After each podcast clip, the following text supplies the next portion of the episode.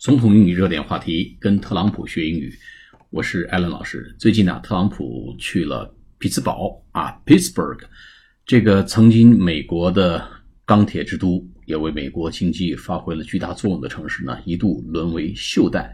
这个叫 Rusty Zone，Rusty Zone，就是呃工业凋敝、民生啊很难堪的这一些呃呃落后地区，沦为了落后地区。那么最近呢，在美国政府这个制造业重返美国的这个呃动议之下，initiative 之下呢，那么匹兹堡呢又恢复了一定的活力。那么特朗普呢对这个城市给予了非常高的评价。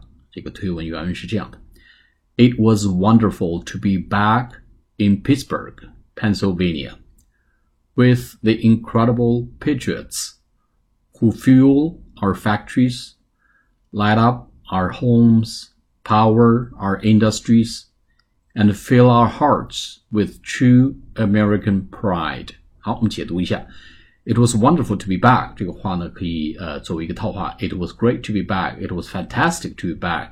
啊、uh,，It was uh, uh, really exciting to be back in somewhere. It was wonderful to be back in Pittsburgh. 回到匹兹堡真是太棒了。 Pennsylvania，Pennsylvania 就是宾夕法尼亚州的匹兹堡，哎，感到无比的兴奋与激动。With the incredible patriots，patriots，patriots，P-A-T-R-I-O-T 就是爱国者。Incredible，I-N-C-R-E-D-I-B-L-E 就是令令人难以置信的爱国者，回到了。 匹兹堡和这些令人难以置信的爱国者们在一起，哎，给予非常高的评价啊！这些爱国者做了些什么呢？Patriots，P-A-T-R-I-O-T-S，它的形容词是 patriotic，P-A-T-R-I-O-T-I-C，patriotic 就是形容词。那么这些爱国者呢？Fuel our factories，fuel，F-U-E-L 就是能源。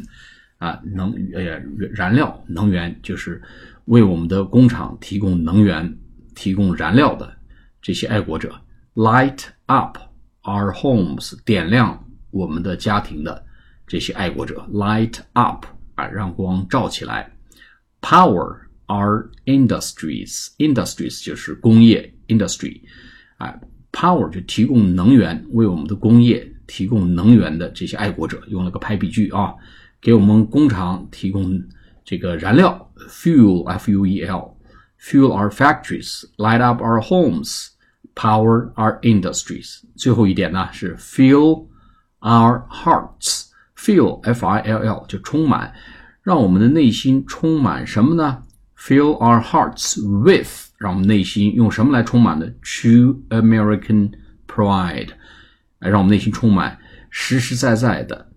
呃，美国式的自豪，美国人的自豪与骄傲，真实的美国人的自豪与骄傲，我们的内心呢，充满了这些自豪与骄傲，这些爱国者们所做的事情。好，我们再来读一遍：It was wonderful to be back in Pittsburgh, Pennsylvania, with the incredible patriots who fuel our factories, light up our homes, power our industries and fill our hearts with true American pride。好，下次节目再见，谢谢大家。